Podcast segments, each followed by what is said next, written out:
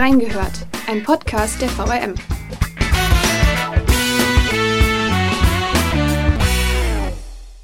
Die geplante Ultranet-Hochspannungsleitung von Nordrhein-Westfalen nach Baden-Württemberg sorgt im Itschner Land nach wie vor für Diskussionen. Bisher macht der Vorabenträger Amprion nämlich keinerlei Anstalten, die Vorschläge besorgter Bürger und Lokalpolitiker in Erwägung zu ziehen. Wir haben reingehört. Herzlich willkommen zu einer neuen Folge Reingehört. Ich spreche heute mit Volker Stavenow, seit 1989 Reporter in der Bezirksredaktion in Idstein. Hallo Volker. Guten Tag, hallo Laura. Es geht um die Energiewende, um erneuerbare Energien, konkret um eine 340 Kilometer lange Stromtrasse von Osterrad in Nordrhein-Westfalen nach Philipsburg in Baden-Württemberg. Volker, wie lange begleitet dich das Thema Ultranet schon? Also das Thema Ultranet begleitet uns schon einige Jahre. Als es vor hm, zwei, drei Jahren aufkam, war das für viele Menschen hier noch äh, ziemlich unbekannt. Sie wussten gar nicht, was hier geschehen soll. Aber mittlerweile ähm, haben die Bürger auch mit Bürgerinitiativen das Thema aufgearbeitet und wehren sich gegen die Pläne von Amprion. Amprion ist äh, praktisch die Firma, die dieses Projekt hier bei uns umsetzen soll und wehren sich gegen ähm, die, den Trassenverlauf. Wir hatten im April ja schon eine erste Folge zu dem Thema Ultranet, damals mit dem Bezirksredaktionsleiter Sascha Kircher. Durch die Corona-Pandemie hat sich damals der Planungsentscheid auf nach Ostern verschoben. Was hat sich seit April getan? Also was ist der aktuelle Stand des Projekts? Ja, der aktuelle Stand ist, dass ähm, die ähm, heimischen Gemeinden wie auch die anderen entlang der Strecke betroffen sind bei uns. Ich will das nochmal sagen, die Stadt Idstein mit dem mit der Kernstadt, ähm, der größte äh, Stadtteil Wörsdorf, dann Niedernhausen, unsere Nachbargemeinde und äh, unsere Nachbargemeinde Hünstetten mit dem Ortsteil Wallrabenstein. Diese äh, drei Gemeinden haben in Limburg ihre Statements abgegeben. Ähm, die gehen an die Bundesnetzagentur und wird, werden dort bewertet. Inwieweit jetzt diesen Vorschlägen aus den Gemeinden Rechnung getragen wird, ist völlig offen. Ähm, viele Bürger, auch die Bürgerinitiativen, es gibt einen in Idstein, in Indianhausen und auch in Hünstetten, befürchten, dass eben diese Anregungen gar nicht zur Kenntnis genommen werden, sondern dass praktisch der Trassenverlauf von Amprion durch, durchgezogen wird, der von vornherein geplant ist. Dazu hat es ja auch heute einen Artikel in der Age Zeitung gegeben. Ähm, was ist denn da genau der Hintergrund so? Also es wurde ja ein offener Brief an den äh, Bundeswirtschaftsminister Peter Altmaier gestellt. Was ist da der Hintergrund? Ja, das ist genau das, was ich eben sagte, nämlich, mhm. dass die Bürgerinitiativen befürchten, dass ihre Vorschläge verpuffen ähm, vor, der, vor dem äh, Hintergrund der Wirtschaftlichkeit dieser Trasse. Ähm, gefordert wird am liebsten von allen die Erdverkabelung, was natürlich sehr teuer ist ähm, und deswegen auch nicht durchgeführt wird. Das ist eigentlich schon ganz klar. Ähm, das Problem ist, dass äh, die Ultranet-Trasse eine Gleichstrom- und Wechselstromanlage auf einer Bespannung, also auf einem äh, auf einer Trasse, das gab es noch nie. Das ist völlig neu und die Auswirkungen sind auch völlig, sind gar nicht absehbar. Und die Leute haben Angst davor. Es ist einfach so, die Befürchtungen sind da, dass das gesundheitliche Auswirkungen hat. So. Ähm, angesichts dieser Sachlage versuchen sie eben, das zu ändern. Dass die Trasse eben nicht nah an den Wohngebieten vorbeigeht, dass nicht Bestandstrassen, die, die schon hier sind, genutzt werden, die nah an Wohngebieten vorbeigehen, sondern dass das geändert wird. Wie? Ähm, vor allen Dingen setzen die Gegner dieser Trasse auf Verschwenkungen, auf kleinräumige Verschwenkungen. Das heißt, eigentlich nehme ein Beispiel, den Idsteiner Gensberg, das ist ein Wohngebiet hier oben ähm, in Idstein ähm, ist unmittelbar betroffen. Also äh, dort soll eine Verschwenkung einsetzen, dass dieses Gebiet umgangen wird. Und äh, da ist bisher noch nicht zu sehen, dass das eingängig ist bei Amprion. Dasselbe gilt übrigens auch für Wallrabenstein in Hünstetten. Dort haben Bürger, Bürger sich hingesetzt und haben eine Alternativverschwenkungstrasse ausgearbeitet, die wirklich äh, annehmbar ist. Ja, auch das wurde übrigens eingereicht. Dasselbe ist in Nierenhausen passiert. Auch dort möchte man mit einer Umgehung von Wohngebieten ähm, mögliche gesundheitliche ähm, Schäden bei Menschen ausschließen. Wie behält man denn bei einer solchen komplexen Thematik überhaupt den Überblick? Das ist sehr schwierig, das ist sehr schwierig, aber wir als Journalisten ähm, wägen ja ab. Wir haben viele Quellen. Das sind natürlich auch die Quellen der Bundesnetzagentur, Amprion, aber auch der Bürgerinitiativen, der, der Experten ähm, die daran arbeiten. Und wir müssen versuchen, aus diesem, ich nenne es mal, Stromtrassendickicht ähm, ähm, etwas herauszubekommen, was die Menschen auch verstehen. Darf ich ein Beispiel vielleicht nennen? Sehr gerne. Ähm, es ist eigentlich ganz einfach. Die Bürgerinitiative Idstein hatte hier mal ein Experiment gemacht. Sie ging oben auf den Idsteiner Gänzberg unter die Hochspannung und hatte Leuchtstoffröhren dabei. Mhm. Äh, sie stellten sich unter diese Hochspannung, hielten die Leuchtstoff, Leuchtstoffröhren hoch und wie durch Zauber, also ich war selber dabei, also es war sehr interessant, begannen diese Leuchtstoffröhren an zu leuchten.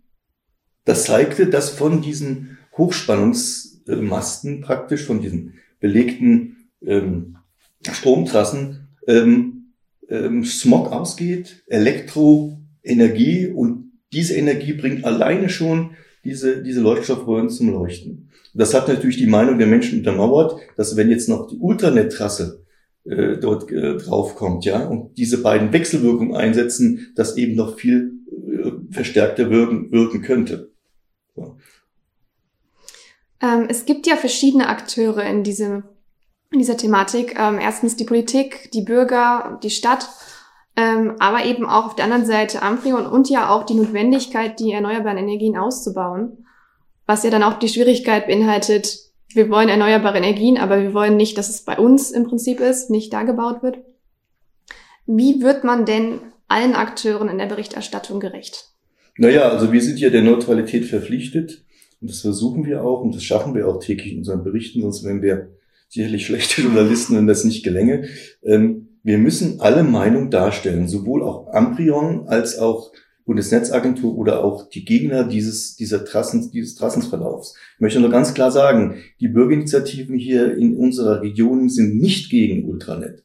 Sie verstehen natürlich, dass äh, Energie von Nord nach Süd gebracht werden muss mit wenig Energieverlusten. Aber sie möchten nicht, dass das auf Kosten ihrer, äh, ihrer Bürger entlang der Trasse gehen. Sie möchten, dass diese Bürger geschützt sind. Also fordern sie diesen Abstand und die Verschwenkungen.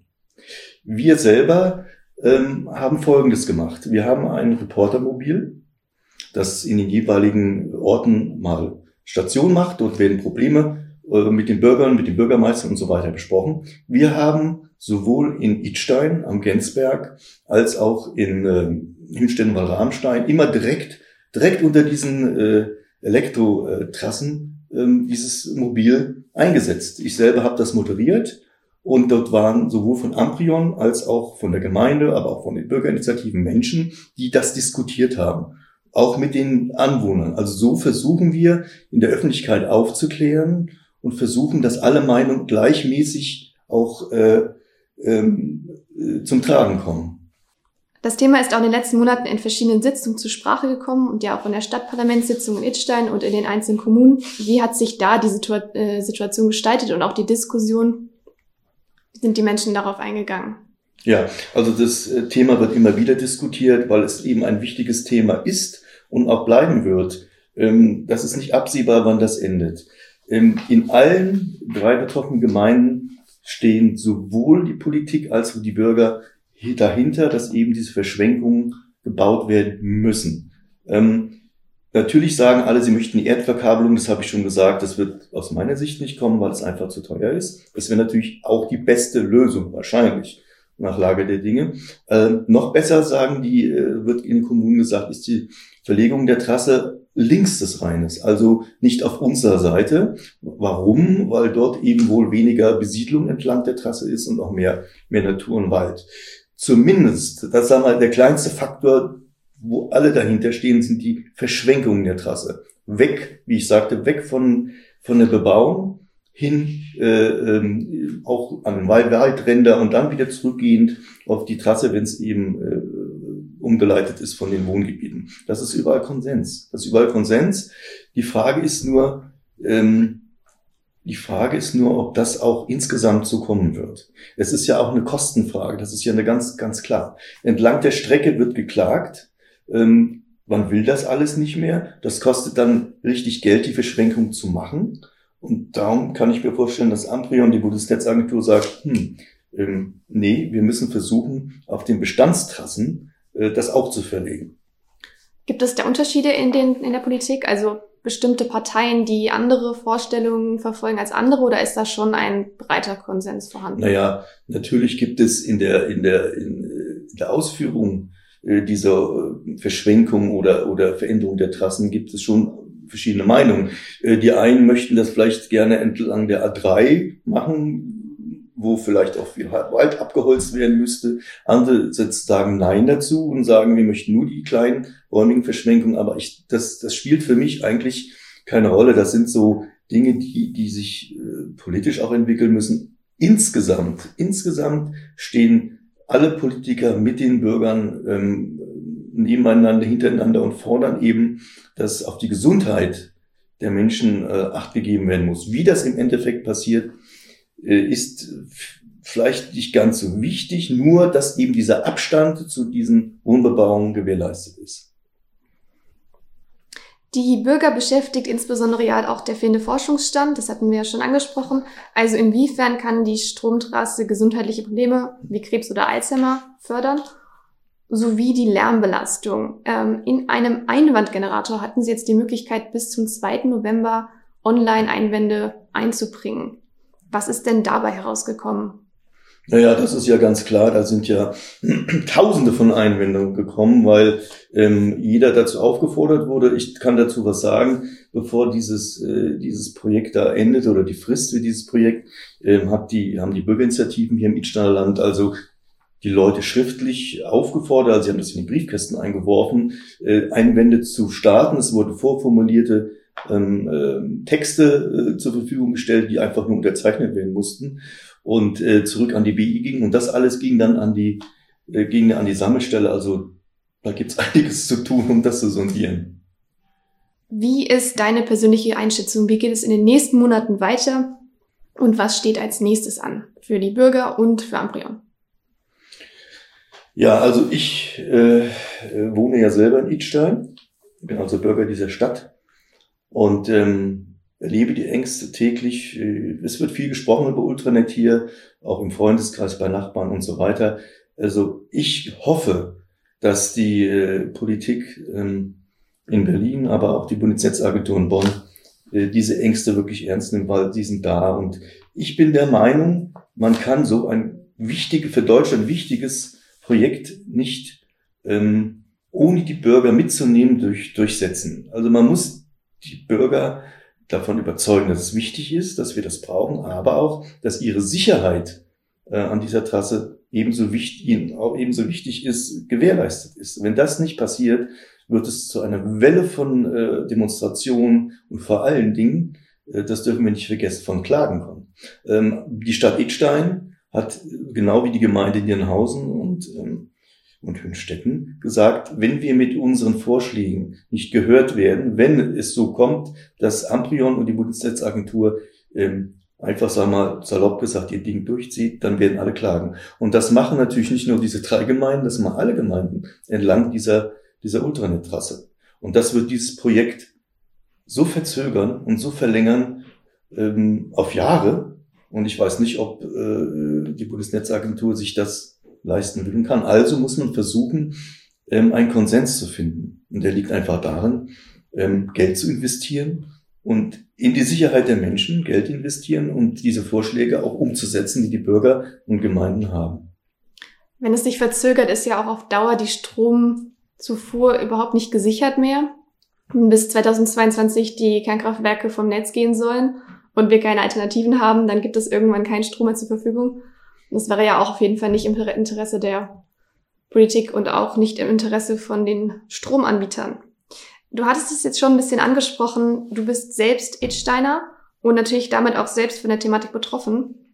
Wie schafft man es in so einer Situation, einen neutralen Blick zu behalten als Journalist?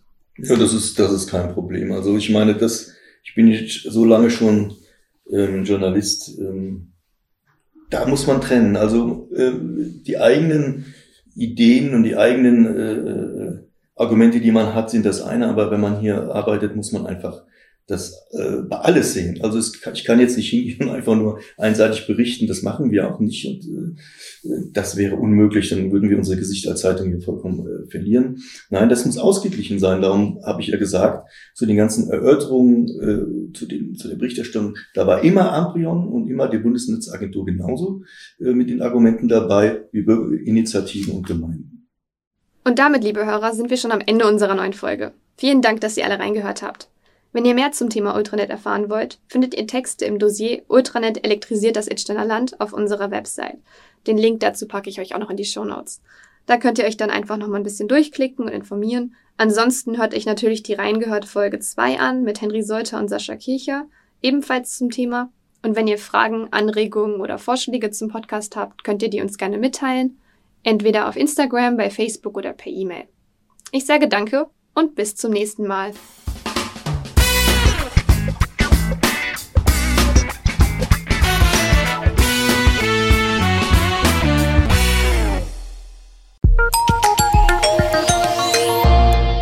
Angebot der VRM.